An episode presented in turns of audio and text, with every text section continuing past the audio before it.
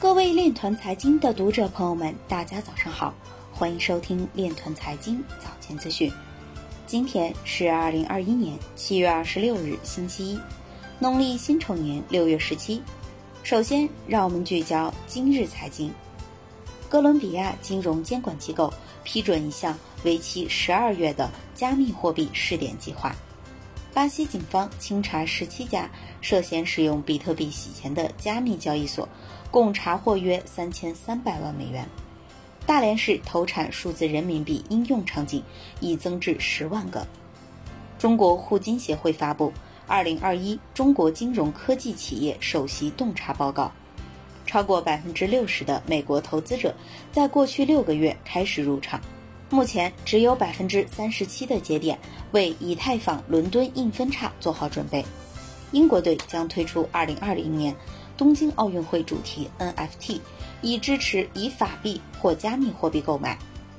Filecoin 基金会主席将出席美参议院银行委员会举行的加密货币听证会，并进行作证。中银香港首席经济学家鄂志环表示，数字货币也是一种特殊的美元替代选择。Uswap 创始人表示，去中心化并不意味着用户可以在其网络上为所欲为。今日财经就到这里，下面我们来聊一聊关于区块链的那些事儿。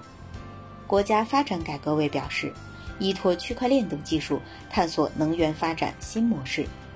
二零二一年七月二十三日，国家发展改革委、国家能源局发布关于加快推进新型储能发展的指导意见，意见包括积极支持用户侧储能多元化发展，鼓励围绕分布式新能源。微电网、大数据中心、5G 基站、充电设施、工业园区等其他终端客户，探索储能融合发展新场景，鼓励聚合利用不间断电源、电动汽车、用户侧储能等分散式储能设施，依托大数据、云计算、人工智能、区块链等技术，结合体制机制综合创新，探索智慧能源、虚拟电厂等多种商业模式。以上就是今天链团财经早间资讯的全部内容，感谢您的关注与支持，祝您生活愉快，我们明天再见。